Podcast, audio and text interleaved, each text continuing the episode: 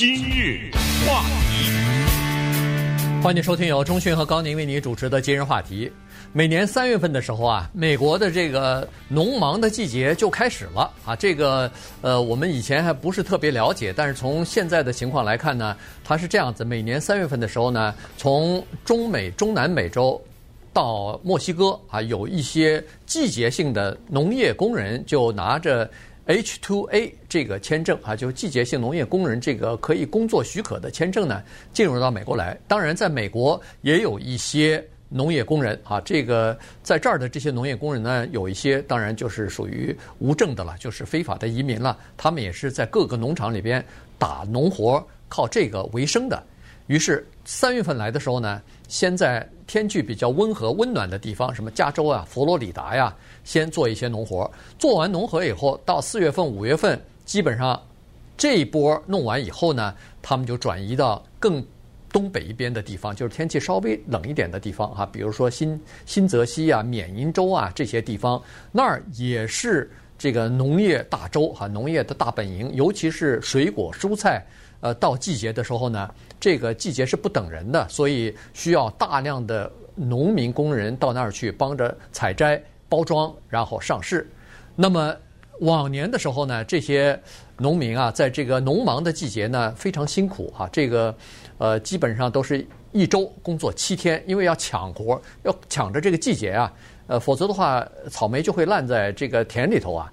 呃，除了下雨之外，基本上就是全天的工作。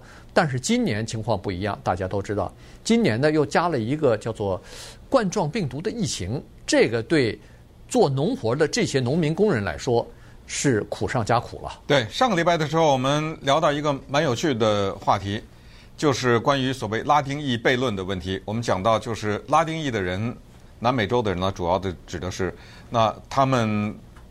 生活的条件比较艰苦啊，等等种种的因素呢，使得他们呢可能不快乐的因素会比较多。但是反而很奇怪的是，他们非常快乐，而且寿命也很长。可是呢，在上礼拜讲的时候，有一个数字没有告诉大家，那就是他们在美国的人口差不多百分之十八左右吧。嗯。但是他们的感染率却高达百分之三十几，也就是说，他们还有好像是黑人吧。也是感染率非常高的，就是他们在人口当中占的比例是低于他们感染率，所以，嗯，这个族裔呢是在新冠病毒期间是受害比较直接的。可是作为这种季节性的农业的工人呢，他们有两大豁免，因为川普总统之前不是有一个签证禁令吗？嗯，但是这个 H-2A 这个季节性农业工人。不在之内，不但不在之内，而且还欢迎他们来，希鼓励他们来，鼓励到什么程度？就是大量的提供给他们签证。你知道现在有一个叫供过于求了，就是签证多于来的人，找不着人呢，找不到人啊，找不到人了。那么怎么叫两大豁免呢？首先，那个居家令不适合他们，也就是说他们可以不居家。这个。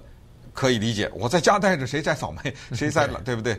第二个比较小有一点麻烦，是那个十四天隔离不适合他们。你你从南美或者从哪个国家来，来了第二天干活，呃，没有一个什么第二那个呃，就是隔离十四天，哪怕你那个国家也有疫情，也没有这隔离十四天这个问题。所以它有这两大豁免。那么在这种情况之下呢，我们今天。跟大家聊一聊你桌子上的那个蓝莓，叫 the blueberry 啊，是哪里来的？听了这个故事呢，你可能会更体谅一下，下一次吃那个蓝莓的时候，可能 呃更加珍惜一点啊。那真的叫粒粒皆辛苦啊，因为蓝莓这个东西呢，我不知道大家见过它长在地上的样子没有？我是见过，那个东西可能多数的情况下只能拿手去摘取。对。可不可以机器？可以，有没有这样的机器？有，但是蓝莓大家知道非常娇气啊，那叫吹弹可破呀，对，非常嫩的，啊，非常嫩的。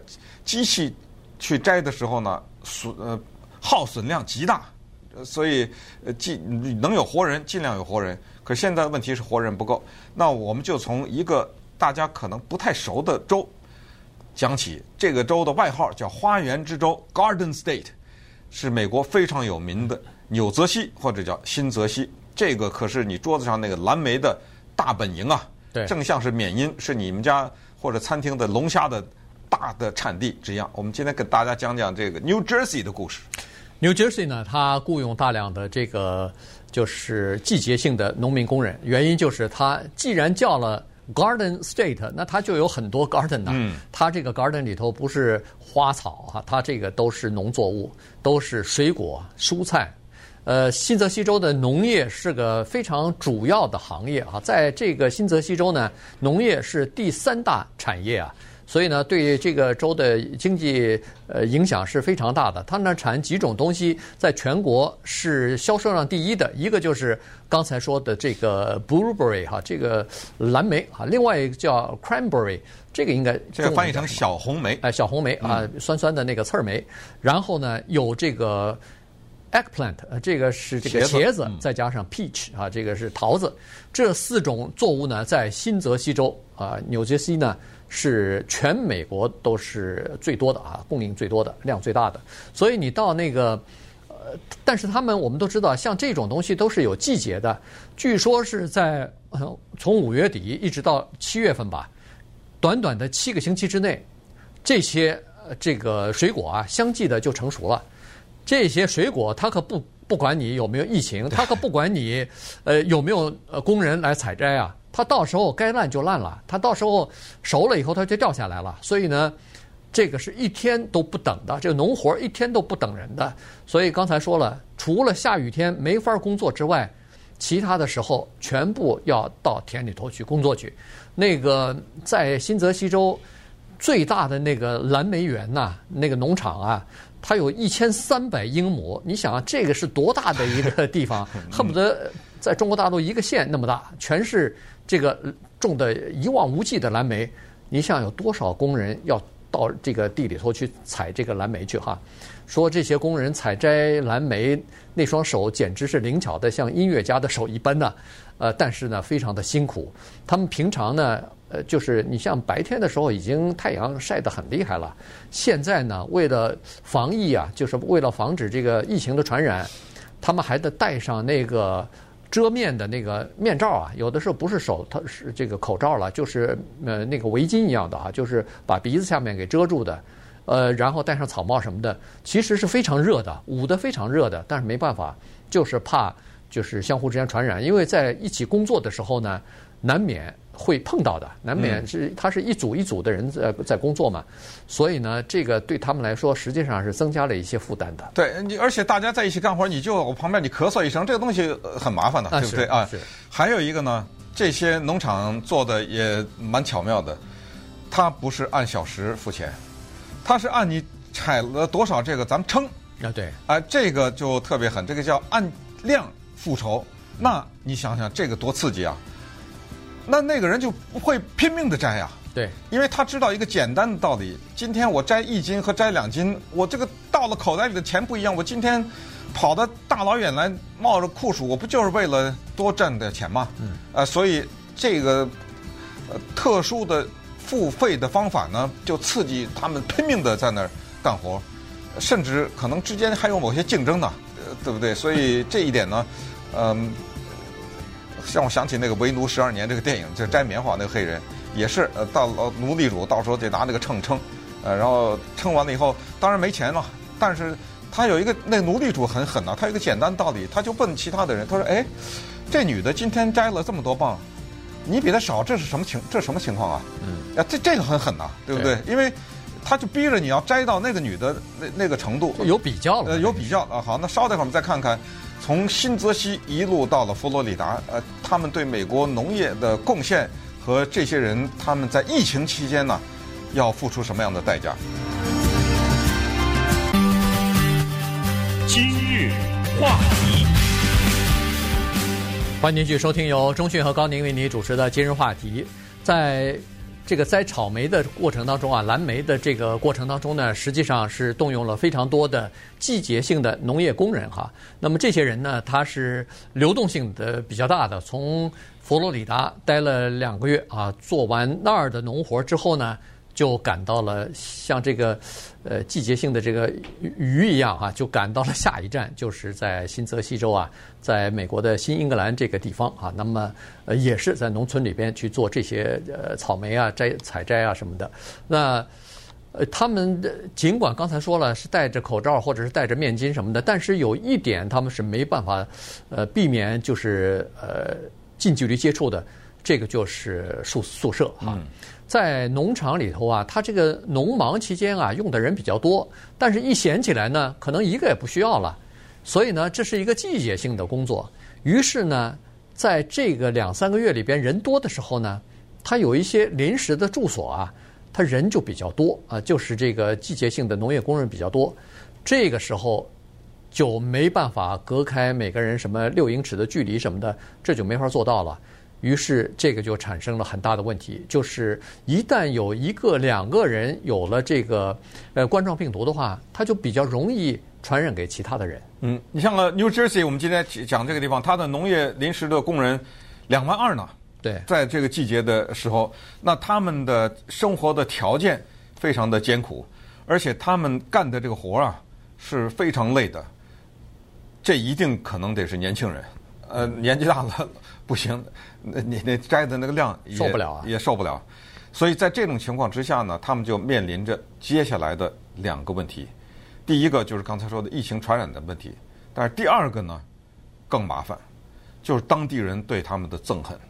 呃，这个东西现在在媒体上看到一些报道，就是当地人说，你们把病毒带到了我们这个地方，因为你们之间不讲卫生，因为你们密度太大，生活在这儿。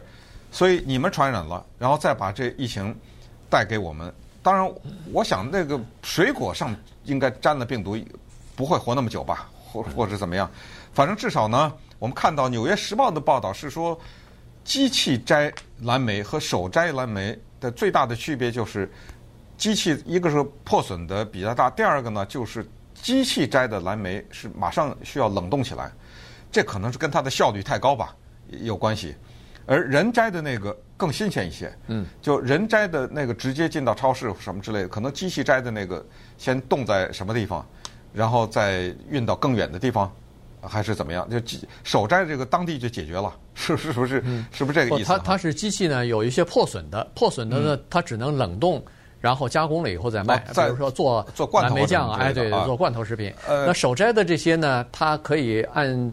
新鲜的水果卖，那价钱肯定是不一样的。对，你可以想象机器的那个破损率是极高，肯定是极高的。那个大铁的东西一下去，所以在这种情况之下呢，他们面临着这种问题。那么当地的就从佛罗里达一路往上走，走到缅因啊，这个里面的对于他们的各种种族歧视的情况非常的普遍，这个也是他们面临的压力。那再加上呢，刚才说的 H 二 A 这种签证现在过剩。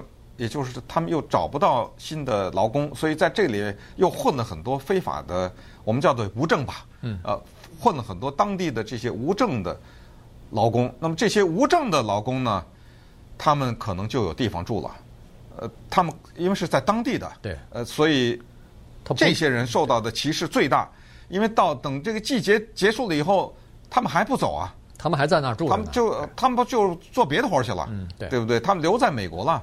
他们被当地人认为是传递病情可以说是最厉害的那一个族群。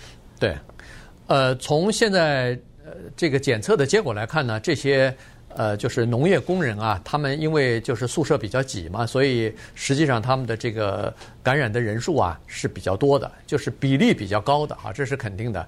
但是呢，这个你说当地人怪他们，其实也是有点冤枉，原因就是说他们也不想挤在那个。非常狭窄的住处去住住在那儿啊，他们也想宽敞一点儿，可是问题没有那么好的条件给他们呀。最不想生病的是他，因为什么？他生了病，这钱没了。对他别没钱，他还得可能得花钱的。他要住在其他的地方去，他他还得花钱呢。所以这个是一个大的问题。也就是说，实际上这个农场的这种拥有人也好，农场主也好，他们应该提供更卫生的条件或者更好的、更理想的这个设施吧。但是。他们这个农场主其实他们也做了一些努力了。你比如说，他们购买一些新的汽车，因为他到农田不是说我们扛着锄头或者是就走就走走去了，因为他那个太大了，一千多亩地，对，他需要汽车来回的来接送啊这些工人，所以车多了以后呢，呃，在每一辆车上的人就不需要这么挤了啊。他们做了这个努力，而且呢，他们开始发口罩，就是每个这个工人都可以发两三只口罩，这样的话呢，你带一个可以洗一个，可以勤勤替换。同时呢，每一个农业工人来。新进来的时候都先做一次检测，看看你到底有没有这个呃，就是感染呃病毒，没有的话才能进来哈。所以也做了一些努力，可是有的时候还是这东西就是防不胜防了。